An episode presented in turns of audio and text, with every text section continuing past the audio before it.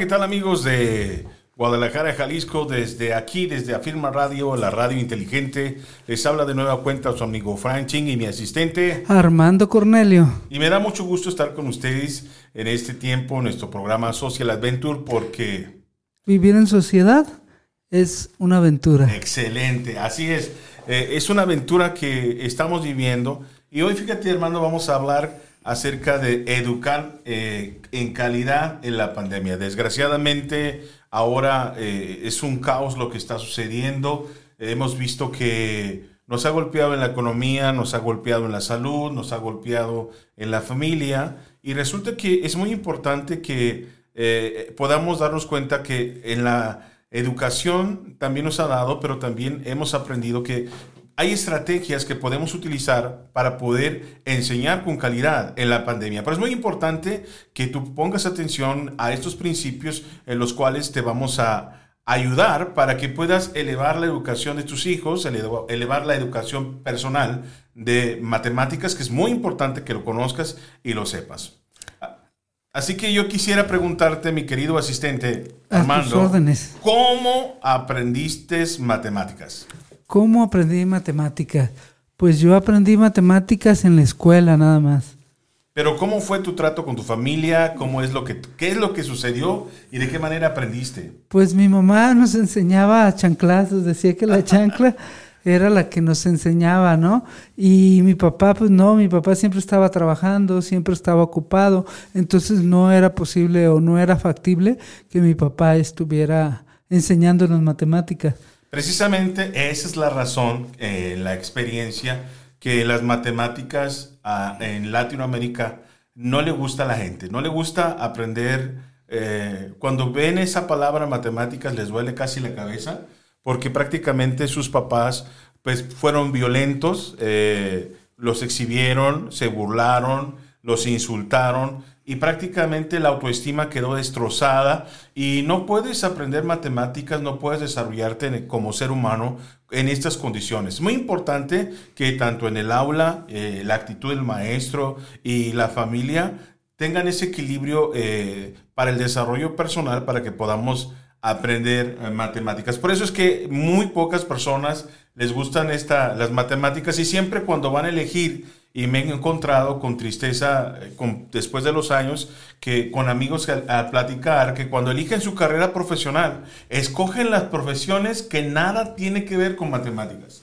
Eh, escogen servicio social, escogen cosas que no tienen que ver, y, pero que son materias que, o licenciaturas que no les van a significar economía eh, en su vida personal. ¿Cómo ves, Armando? Así es, muchos les cuesta trabajo elegir carreras que estén relacionadas con las matemáticas por los diferentes traumas, se puede decir, o las diferentes situaciones que han vivido en sus hogares o aún mismo en, las mismas escuelas, ¿no? Así es. Pero ¿por qué son tan importantes las matemáticas? Mira, hay... ¿O tú qué piensas? ¿Por qué es importante las matemáticas? ¿Cuál es, ¿Qué es lo que piensa la gente? ¿Por qué es tan importante aprenderlas? Fíjate que yo cuando trabajé en una empresa de soldadura, yo vi que tenían muchas importancia la, la matemática porque, por ejemplo, nosotros manejábamos soldaduras de un octavo, de un cuarto, de tres dieciséis, todas estas fracciones de yo nunca las había manejado, pero cuando entro a la empresa y veo las medidas 532, 3 octavos, todo ese tipo de, de, de matemáticas, o sea, yo puedo ver que las matemáticas son necesarias. Fíjate que mucha gente piensa que las matemáticas es única y exclusivamente es operacional. Es decir, que me ayudan a hacer operaciones, a hacer cálculos, ¿no? Sí. Pero vemos con, eh, ya desde una perspectiva, la razón por la cual nosotros enseñamos matemáticas tiene una aspiración más alta. Eh, hay algo que se llama el pensamiento matemático y es de lo que quiero hablar hoy y que en la cual tú vas a aprender a desarrollarlo y vas a aprender a ayudar a otras personas a desarrollarlo porque matemáticas no es única y exclusivamente operacional, es decir, que voy a hacer operaciones. Y la gente está tan casada con las operaciones que piensa que lo más importante del aprendizaje de las matemáticas son las tablas. Así es. Dos por dos. Empate, ¿no? Empate. Pero mucha gente eh, hace muy, mucho énfasis en el aprendizaje de las, de las, tablas y lo hace eh, que el niño se lo aprenda, lo dejan sin comer, casi lo ahorcan hasta que se aprendan las tablas, pero fíjate que sí es importante porque es necesario para el, buen ejercicio de las operaciones y soluciones de los problemas, pero si no tiene conciencia de lo que está haciendo, de lo que se aprendió, pues entonces no ha desarrollado el pensamiento matemático. El pensamiento matemático es una persona que aprende a observar, localiza el problema y busca una estrategia de solución para resolverlo. Y eso hace la diferencia de una persona que estudia a una persona que no estudia. Es muy importante que podamos entrenar el pensamiento matemático. Y yo quiero platicarles de una persona que se llama Guy Brosseau, es un francés, es un investigador matemático especialista en didáctica de las matemáticas. Y esta frase, didáctica de las matemáticas, a los que nos están escuchando, didáctica de las matemáticas significa la manera en que eh, las estrategias eh, eh, que son más eficaces para que los niños, las personas, sean, puedan aprender mejor matemáticas y desarrollen esto que estamos hablando, que es el pensamiento matemático. En Francia existe un laboratorio de matemáticas donde estudian la manera, las pruebas, los ejercicios, para que puedan desarrollar mejor las matemáticas, porque hay tres tipos de mitos. Primero, las matemáticas son para cierto tipo de gente. ¿Y qué crees? No. Es falso. Las matemáticas no es para cierto tipo de gente. Las matemáticas está en nuestro pensamiento, la manera en que nosotros interpretamos la realidad y cómo resolvemos los problemas. Otra de las, de las frases muy, muy comunes es que las matemáticas no son para mí. Y es para todos. Nos guste o no, vivimos con ellas, nos guste o no, las utilizamos y hacemos operaciones o si, y resolvemos operaciones mucho más complicadas que una ecuación cuadrática, que, eh, que una situación de precálculo. Y tan es así que los que están casados saben de eso. El que sabe, el que está casado sabe que hay problemas mucho más complejos porque existen problemas y números que tienen que ver con el pensamiento matemático. Así es, definitivamente, Fran. y eso es que bueno que estás aquí porque eh, yo te agradezco tu, sensibilidad, tu humildad y tu amistad, porque me estás ayudando y, y, y, Armando tiene un propósito hoy, no viene como colaborador, viene como asistente y más adelante vamos a ver algunos ejercicios prácticos para poder aprender lo que es didáctica matemática y poder apoyar a nuestros muchachos hoy en día porque en pandemia resulta que están los ejercicios, están los libros, pero en realidad ellos no están aprendiendo. Y vamos a ver cómo podemos ayudarles para que puedan resolver problemas y puedan desarrollar su pensamiento matemático. Otro de los mitos muy importantes que la gente tiene con respecto, respecto al aprendizaje de las matemáticas es que eh, las matemáticas es para gente inteligente. Así es. Y efectivamente es para gente inteligente, porque todos de alguna manera somos inteligentes. Sí, todos tenemos inteligencia. Unos resolvemos el problema más rápido que otro, pero finalmente nuestra eh, tenemos estrategias y lo importante es localizar la estrategia para poderlo resolver. Antes de pasar a las estrategias, quiero explicarles que las matemáticas es una ciencia donde eh, puede eh, que estudia las operaciones efectivamente con números, su relación, las formas y el espacio, pero con un objeto de resolver problemas, de crear ciencia, de, poder ayudar a la, comunidad, de poder ayudar al mundo y que es una ciencia que se correlaciona con todas las ciencias en las cuales les ayuda y fortalece a poder ordenar sus datos, les ayuda y fortalece para poder hacer nuevos descubrimientos. Por eso es muy importante e, esta ciencia. Pero el pensamiento matemático es la habilidad de pensar de trabajar en términos de números generando la capacidad de razonamiento lógico. Por eso es muy importante que desarrollemos esa capacidad de razonamiento más que una capacidad operacional. Eh, hubo grandes mentes, como el caso de Albert Einstein, que fue un hombre que hizo grandes cosas por la humanidad, pero los cálculos lo hicieron otros. Y eso poca gente lo sabe. Sí. ¿Verdad? Y eso es muy importante saber porque eh, esto es muy importante que hay un nivel más alto de las matemáticas que no solamente se queda en lo operacional. Bueno, existen maneras en que podemos enseñar las matemáticas. Y existen tres maneras en las cuales nosotros, como padres educadores, como eh, maestros o como personas que queremos ayudar al prójimo en el, en el sentido de enseñarles matemáticas, tienes que tener tres claves muy importantes. Tú como papá, cuando diste clases a tus hijos y que alguna vez te sentaste con ellos, ayudarles con la clase, como ahora seguramente mucha gente, eh, ustedes eh, están en sus casas y tal vez están ayudando a sus hijos. ¿Cómo es que lo haces? Pues a regañadientes, regañándolos, diciéndoles, mira, se hace así. Pues bueno, yo las pocas veces que ayudé a mis hijos en sus tareas, la verdad no era muy paciente. Bueno, la clave para enseñar y desarrollar el aprendizaje matemático o el pensamiento matemático es uno, los muchachos o la persona que quiere aprender debe de estar interesado en aprender. Si no hay un interés, no hay un aprendizaje. Hay gente que aprende y luego se le olvida. ¿Sí, sí, ha pasado? sí, Y, hace, y aprende y, puede ver cosas complicadas, pero no se le olvida o no lo sabe aplicar. ¿Por qué? Porque no le interesa. Número dos, bueno, dentro de ese punto le interesa porque quiere aprender. Y además, una cosa muy importante es que aprendemos del fracaso. Es, muy, es importantísimo que cuando nosotros queremos ayudar a nuestros hijos en que aprendan en matemáticas, algo que se debe de generar, un buen maestro debe generar, es que el alumno se equivoque. O sea, entra en un ambiente de error y debe de haber esa familiaridad donde el alumno o la persona, el profesional, y si esto les va a servir mucho a aquellos que capacitan personas para, para el trabajo, debes de generar errores. O sea, no es que, estés formando una persona que se equivoque, pero a, medida que eh, tú de una manera eh, eh, intencional generas errores, él, él ve los, las posibilidades que, en las cuales él se equivocó y aprende. Porque aprender matemáticas significa saber lo que no se debe de hacer para poder seguir adelante, para resolver el problema. Entonces, cuando ellos se fracasan, ese fracaso es muy importante y lo vamos a ver más adelante por qué y cómo capitalizarlo a su favor. Y una segunda cosa muy, muy, pero muy importante es lo que te, tú decías. El clima de amistad, el clima de cariño, el clima adecuado para aprender matemáticas.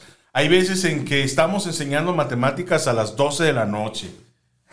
Hay veces que estamos ayudándolos a las 11 de la noche a las 7 de la mañana, cuando está su programa favorito. A las 8 de la noche. Eh, hay gente, yo he visto que, bueno, los, eh, los castigan y ellos quieren salir a jugar y está el partido de la colonia, la final, ellos no, no jugaron la final y es ahí donde la mamá le dice, no, no, ahora tú por tu irresponsabilidad, en este momento tú me vas a enseñar matemáticas y su corazón está ahí, no está su mente ahí y es un desastre, lo único que se logró fue... Eh, la humillación, fue tratarlo mal, fue una, una reprensión porque hizo algo incorrecto. Ahora hay que, tenerla, hay que saber diferenciar. Una cosa es mm, darle una disciplina al muchacho porque se porta mal y otra cosa es generar un ambiente para que aprenda porque a mí me importa. Y si tus hijos te importan, entonces tú debes de crear un clima adecuado para que ellos aprendan. De tal manera que si yo no tengo el espacio para enseñarles de lunes a viernes, me tengo que dar un tiempo el sábado y domingo para que ellos estén tranquilos, que yo esté tranquilo, que yo no les genere miedo para que su cerebro pueda funcionar de manera correcta. ¿Qué piensas, Armando? Yo creo que eso es muy, muy sano y muy cierto porque la mayoría de veces cuando uno quiere enseñar a los hijos o cuando los papás nos quisieron enseñar, estábamos demasiado estresados, vivíamos con miedo, con inseguridad. A veces sabía la respuesta y la tenías aquí, pero decías, si me equivoco, tenías un miedo tan, tan fuerte al error, porque sabías que te iba a generar, pues, un, una, en vez de que el error te generara una oportunidad, te generaba un señalamiento, ¿no? Lo aprendiste a fuerza. Así. Y eso no, tu mente no lo capitaliza. Algunas cosas sí, porque, bueno, eh, somos, eh, eh, en la vida lo que nos sirve lo vamos utilizando, pero realmente no es una forma correcta de aprender. Y otra de las cosas que los papás educadores hoy en día, si tú quieres que tus hijos realmente aprendan y sobre todo matemáticas, tienes que crear una estrategia de aprendizaje basada en situaciones didácticas y es lo que yo quiero eh, eh, enseñarte ahora. Y es lo que yo quiero que tú puedas ayudar a tus hijos porque el maestro ahorita está rebasado y tienen razón las quejas de los papás con respecto a la enseñanza hoy en día, porque estamos rebasados, porque la gente no tiene, muchos niños no tienen celular, muchos otros papás no tienen el recurso para el internet, este, otros eh, eh, maestros no tienen el, la intención de ayudar y, y, y, muchos no tenemos la experiencia para enseñar a la distancia. Y lo que están generando es mucho estrés, mucho trabajo, mucho trabajo que finalmente eh, terminan no, no haciéndolo y en la desesperación y la zozobra de que sus hijos puedan aprender. Y yo quiero enseñarte hoy cómo podemos hacer situaciones didácticas para que puedas apoyar a tus hijos y que puedan lograr éxito y que puedan regularizarse de alguna manera para seguir adelante. Y estas cuatro sesiones que vamos a estar viendo durante estas cuatro semanas van a poder apoyarse para el desarrollo de las situaciones didácticas. Entonces, fíjate bien, necesitamos, ya una vez que hemos generado interés, que queremos aprender y todo esto, necesitamos una estrategia de aprendizaje de situaciones didácticas. Ahora, estas situaciones didácticas son precisamente lo que hizo la persona que les, mencioné, Goy Broseau, y qué es lo que hace. Ahora, no tiene mucha ciencia, ¿no? Lo voy a explicar porque necesitamos que el alumno aprenda, necesitamos que el alumno se equivoque y necesitamos que él sepa por qué se equivocó, ¿no? Por esa razón, no le vamos a pedir a nuestros hijos que hagan borronadero. A las mamás les encanta que en el caso de matemáticas eh, hagan las operaciones y que lo borren todo y así lo entreguen. Los profesores de matemáticas, los buenos, te van a pedir esa, los, los problemas con todo el rayonadero, porque es un mapa de saber cómo el niño está pensando. Es un mapa de saber cuáles son sus errores. Y entonces él puede revisar en dónde se equivocó para que él pueda realmente aprender. El lograr un resultado, yo quiero decirles algo, el que un niño encuentre un resultado de un problema puede ser chiripa. Pero un buen maestro de matemáticas sabe que el alumno aprendió y está eh, desarrollando su pensamiento matemático cuando ve el procedimiento.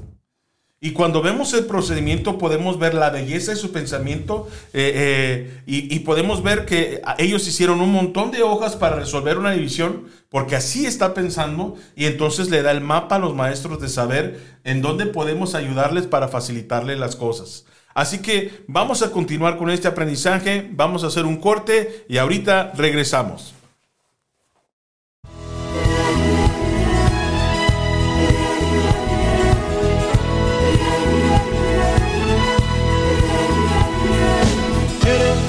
Por tu forma de ser conmigo lo que más quiero. Eres mi timón, mi vela, mi barca, mi mar, mi remo. Eres agua fresca donde se calma la sed que siento. Eres el abrazo donde se cura mi sentimiento. Eres el regreso que cada vez más y más deseo Eres la respuesta que no encontraba entre mi silencio. Mi silencio. Eres mi ternura, mi paz, mi tiempo, mi amor, mi dueño. Eres lo que tanto quise tener y que en ti yo encuentro. Que soy más de otras cosas que compartimos como un secreto. Para andar entregándonos sin temores lo que tenemos que soy más, dulce amor que llegaste a mí como un viento nuevo. Que soy más, que callamos para vivir cuando llegue el tiempo. Eres el anhelo donde encamino mi pensamiento. Eres mi razón, mi mitad, mi fuerza, mi complemento.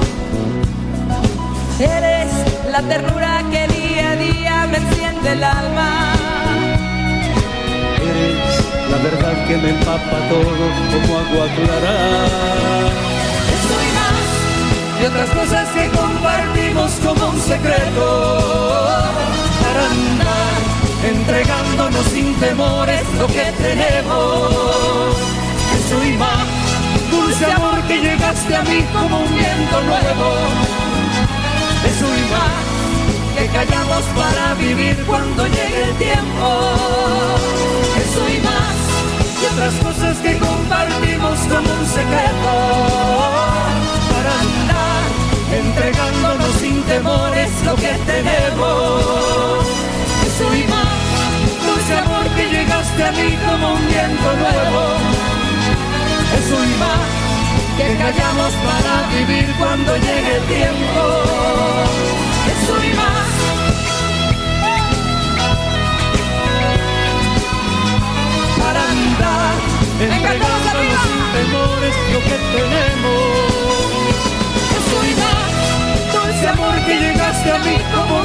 Nuevo.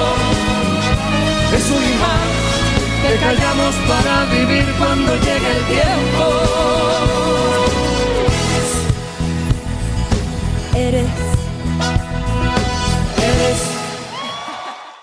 Y bueno, regresamos aquí en nuestra estación Afirma y Radio Inteligente. Y estamos viendo cómo desarrollar el pensamiento matemático. Ahí ha llegado el momento crucial, el momento más importante, Armando, para poder ver cosas prácticas del aprendizaje matemático. Y ahora vamos a ver algunos vicios que se, que se dan cuando aprendemos matemáticas y generan mucho, mucho, pero muchos daños. Primero es que el gran error de los maestros es tomar las enseñanzas de matemáticas como, eh, como muy complejas, muy alejadas del mundo y no adecuadas al alumno. Eh, es muy importante que hay principios en los cuales nosotros tenemos que basarnos para enseñar de una manera efectiva las matemáticas. Y es una filosofía muy importante que desarrollamos los maestros que es pensar en pequeño. Es decir, las situaciones complejas hay que hacerlas con números pequeñitos para que ellas los puedan manipular y los puedan hacer. Lo que ha sucedido es que los problemas más eh, complicados pues les ponemos cantidades muy grandes y entonces aparte de que ellos tienen que eh, estar eh, preocupados por la operación tan grande, pues tienen que estarse preocupados por el procedimiento. Entonces, si nosotros utilizamos números muy grandes pues, y, no, y no favorecemos lo que queremos hacer, que es el proceso, entonces, eh, eh, nosotros debilitamos al alumno. Es muy importante que utilicemos siempre cuando vamos a enseñar algo números pequeños, situaciones pequeñas. Entonces, si el alumno es de primaria y, eh, y voy a ver cálculo de áreas, pues vamos a hacer unas áreas de 4 por 3. Sí. De base 4, altura 3, ¿no? Entonces, entre más pequeños sean los números, el proceso será más claro y podrá equivocarse y no le generará tanto estrés. Eh, la equivocación. Otra de las cosas que tenemos que ver es que el hecho de que nosotros como padres excesivamente anhelemos el 10 es un, eh, es un arma de dos filos. Si bien es cierto, hoy en día los de buen promedio este, se están llevando todo, ¿verdad? Porque la Universidad de Guadalajara suspendió lo que es la, la, el examen de admisión y ahora el promedio es el que cuenta. Sin duda el promedio es muy importante, Armando. Lo que, lo que hay que entender es que existen alumnos macheteros que se preocupan más por la calificación que, Que por, por aprender. aprender, exactamente. Y en la vida práctica, Armando, resulta que a veces el alumno de 10, el machetero, se frustra y fracasa porque no tiene el, lo que el que sacó 6 tiene. Es decir, un desarrollo de su aprendizaje, de su pensamiento matemático. Es decir, sabe hacer negocios, sabe negociar, lo aprendió en la calle. Pero muchos dirán, bueno, si lo aprendió en la calle, entonces, ¿cómo es que tenemos que ir a la escuela para poderlo hacer? Eh, resulta que eh, efectivamente la experiencia nos ayuda a desarrollar el pensamiento matemático, pero también tienen que entender algo mu- muy, muy interesante, que la escuela hace que ese pensamiento matemático se desarrolle y cuando se desarrolla entonces puede generar ciencia, puede generar desarrollo, puede generar empresa con mayor facilidad. El ser humano, por simplemente por su esencia como fue diseñado, el ser humano puede, eh, es creativo y puede aprender y los problemas, como hemos enseñado, los problemas lo van a hacer aprender. Pero una cosa es el, el desarrollo matemático de la calle, que el desarrollo matemático de, o de fino, es decir, de un entrenamiento de su pensamiento. Por eso es muy importante que eh, estemos en este sentido para que podamos desarrollar de una manera correcto matemático. Muy importante, pues vamos a, a, la, a la práctica y hoy vamos a hacer algunos ejercicios. Armando, llegó tu momento, tu momento muy importante. momento de brillar o de Eh, lo que voy a hacer, salir del programa. vamos a hacer algunos ejercicios prácticos a manera de situación didáctica para que podamos desarrollar este, el ejercicio. Bueno, yo voy a presentar ahorita, si tú quieres que, que, que puedas desarrollar el pensamiento matemática de, de matemático de tus hijos, bueno, vamos a hacer un ejercicio ahora y lo que vamos a hacer es un ejercicio para memoria con que tiene el nivel de primaria. Muy sencillo, muy sencillo y no tiene ciencia, pero eh, algo que tienes que saber es que en este tiempo de pandemia, pues a lo mejor no, los hijos no están como muy de modo para decir, ah, voy a aprender, y menos si es mi papá, ¿no? Y quiero decir algo, la escuela no determina la calidad de la educación de un niño de primaria o secundaria. La formación de los padres determina en muchas de las ocasiones la calidad de educación que tienen los muchachos. Por eso, cuando los papás se esfuerzan por educar, potencializan lo que los niños tienen. Pero es muy importante que lo que tú vas a hacer lo puedas realizar y vamos a trabajar con, aquí con mi amigo asistente Armando Cornelio. Entonces, este ejercicio lo puedes realizar en casa o eh, mientras estás esperando el camión o mientras están cocinando o mientras están ahí y, y vas a hacer este ejercicio. Entonces, yo voy a hacer el siguiente proceso. El, el- el juego de memoria es el siguiente. Tú vas a repetir los números que yo te dije. En el orden que te dije. 3, Sí. 4, 5, 6. Tres, cuatro, cinco, seis. Bien fácil, ¿verdad? Sí, ¡Uh! excelente. Vean cómo nos estamos gozando y tú también te puedes gozar. Ahora vamos a ver el siguiente reto. 6, 7, 9, 8, 9. Seis, siete, nueve, ocho, nueve. Lo hizo excelente. Está desarrollando su memoria, está poniendo atención y entonces, pero estamos jugando, está desarrollando su pensamiento matemático. Ahora, sigue la siguiente serie. 9, 0, 2, 3, 4, 5, 9.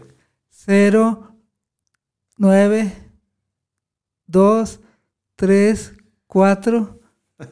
Aquí se equivocó, pero no pasa nada. El error, como se puso nervioso, todos estamos, estamos en transmisión en línea. Bueno, estos ejercicios, a medida que nos vamos divirtiendo, su pensamiento matemático se va desarrollando y su memoria se va, se va desenvolviendo de tal manera que cuando él termine este, este, estos eh, entrenamientos de matemáticas, porque no se trata de tener clases de matemáticas, se trata de hacer entrenamientos, hay que entrenar la mente. Bueno, esto se hace para niños de primaria, pero ahora vamos a ir a las a otro ejercicio, ¿no? Otro ejercicio muy importante. A ver, dígame por favor, ahí tiene, ahora mi amigo tiene una hoja, vean, ahí tiene una hoja, mi amigo trae una pluma y vas a hacer un numerote así, amigo. Amigo, Ok. sí, y vas a utilizar en horizontal. Este es otro ejercicio que pueden utilizar porque también es, esto es, el ejercicio, voy a hacer un paréntesis, porque vamos a hacer un ejercicio de preescolar, De desarrollo de matemáticas, ¿sí? Ay, Tienes una hoja. Cuando yo diga la palabra, tú va- me vas a enseñar aquí en el video cómo debe de estar la posición de la hoja. ¿Lista? ¿Listo? Listo. Vertical. Horizontal. Para ti es fácil, para un niño de preescolar no. Ay, qué ¿Sí? miedo. Entonces, y ahí eh, estoy desarrollando su, su desarrollo matemático. Yo estoy bien. sudando. Estás sudando, pero lo estás haciendo bien. amigo. Ahora lo que vamos a realizar es lo siguiente. Vamos a hacer, me vas a decir cuánto, vas a escribir, la, es una tabla, 7 por 8. Y vas a escribir el resultado. Vamos a escuchar el, el- el- el comercial. ¿Cuánto es? 56. Bueno, no se ve muy bien, remárcalo muy bien, ah, remárcalo aquí, remárcalo unas dos, tres veces, eh, porque quiero, es una de las cosas que aprendan, que sufren los muchachos son las tablas, pero sobre todo cuando llegamos al 7 por 8, todos los niños, no, dale otra remarcada porque se ve, asistente 7 por 8 ahí, porque les voy a dar un truco, un truco que las matemáticas no pueden ser por trucos pero mucha gente usa sus trucos para, pues, para salir adelante, ¿no? Entonces, él va a mostrar, esta, esta, enséñaselos ahí y dime los números que están ahí, Armando. Ahora, Dime los números. 7, 8 y 5 y 6. Entonces, para aprenderme rápido las tablas de matemáticas, hay algo que se llama mnemotecnias, es decir, eh, trucos para aprenderme. Y la tabla del 7, que es la más difícil, 7 por 8, el truco es que es 7, 8 y el resultado 5, 6. Y a veces no, no nos lo aprendíamos, ¿verdad? Quien memoriza, bueno, este es un ejercicio de desarrollo de pensamiento matemático 7, 8 y la respuesta Cinco, es 5, seis. 6. Entonces el niño se lo aprende, le enseñamos el truco 7, 8, 5, 6. Ahora, no es conveniente que los niños aprendan las tablas por memorización porque no les significa mucho el por. Pero es muy importante que nosotros enseñemos tablas a nivel primaria y digamos 7 veces 8, 5 veces 4. De hecho, las tablas, eh, que no es otra cosa más que los múltiplos de un número, lo ideal es que hagan sus series. La serie del 3, 3, 6, 9, 12, 15, porque así pueden deducir las tablas que precisamente no es tan necesario que se las aprendan de- del 1 al 10 sino que ellos pueden deducirlas cuando las deducen. Entonces tú le preguntas, 7 por 12, ¿cuánto es? 7 por 12 son 94. ¿Por cómo lo hiciste? Pues sumé nada más 70 más. Porque lo 14. dedujiste. Ah, bueno, los niños de primaria hacen ese tipo de desarrollo matemático. Tú tienes un buen desarrollo matemático por tu perfil empresarial. Manejas números y todo esto. Pero los niños no. Y cuando nosotros como papás pensamos que, eh, que se los memoricen del 1 al 10, pensamos que ya es éxito. Pero a veces no entienden eso lo que sucede. Y lo podemos ver que muchos de los que saben tablas a veces no saben dividir porque no tienen esa noción de número en cuestión de los múltiplos, porque no han visto ese proceso de sucesión, no lo brincamos o los obligamos a memorizar y el desarrollo matemático no se ha hecho de manera correcta, ¿no? Bien, hagamos otro juego y ahora vamos a hacer juego. Estamos viendo algunas situaciones que estoy promoviendo y a manera de juego, mi querido Armando me está ayudando, me está asistiendo y él va a escribir el número 5678, lo va a remarcar así como lo ma- remarcaste el otro número una y otra vez, 5678.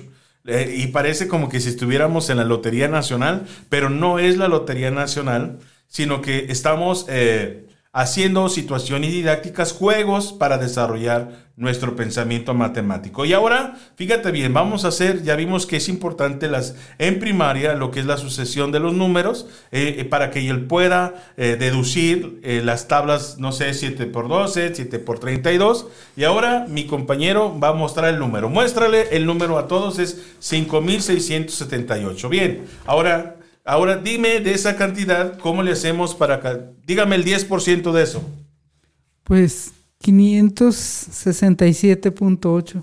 Porque con el número jugamos a mover el decimal, ¿verdad? Él lo, lo sabe perfectamente, entonces movemos el decimal. Si, el, mi, si mi hijo no lo sabe, entonces hay que eh, dejar que se equivoque y entonces hacer la división entre 100 y multiplicar por 10 o dividir entre 10 en, partes de 10 para que pueda ver que son 567.8. Y una vez que él se equivoca y que vemos el proceso para encontrar este, empezamos a jugar con diferentes números y él puede, va moviendo el, el punto decimal para que él vaya entrenado en ese, en ese proceso. Y después del 10 le sumamos el 20 y entonces él deduce 10, lo sumo dos veces. Luego le hacemos el 30, ah bueno, entonces son tres veces. Y entonces su, desarrollo matemático empieza, empieza a funcionar de una manera muy especial. Ahora, voy a presentar eh, algo que hasta, hasta el momento de primaria mi compañero no había habido problema. Pero ahora le voy a pedir que escriba el cuadrado de 3. Está, esta, ahorita está hay una música así como de... Escribe la operación el cuadrado de 3. Entonces muéstranos el cuadrado de 3. Pero remarca para que todos puedan ver. Remarca para que ellos puedan ver si hay un error o está bien. Él está remarcando la operación y lo que él piensa, esto no está actuado, es, así tal cual, allá en el, en el otro página, ahí está. Y el cuadrado de 3 es, amigo, es, 12.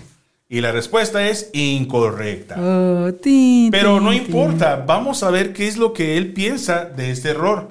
Te vamos, él, ¿Qué figura es la que pusiste aquí? Un cuadrado. ¿Qué, ¿Cómo son los lados del cuadrado? Rectas. No, no, pero ¿cómo son entre sí? ¿Son iguales o diferentes? Ahí se supone que deberían de ser iguales. Y si son, de fíjate tres. bien lo que dijiste.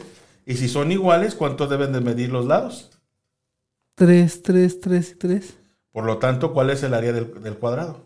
El, el centro, El ya sé que es el centro, pero el número.